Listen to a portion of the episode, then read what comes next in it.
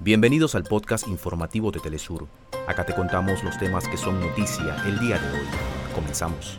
Desde la madrugada de este miércoles, la gasolina en Argentina ha sufrido un nuevo incremento que eleva en un 27% su costo en menos de un mes del actual gobierno. La caravana de migrantes que inició su marcha rumbo a Estados Unidos el 24 de diciembre llega a su fin y después de un proceso de diálogos se entrega a las autoridades del Instituto Nacional de Migración de México.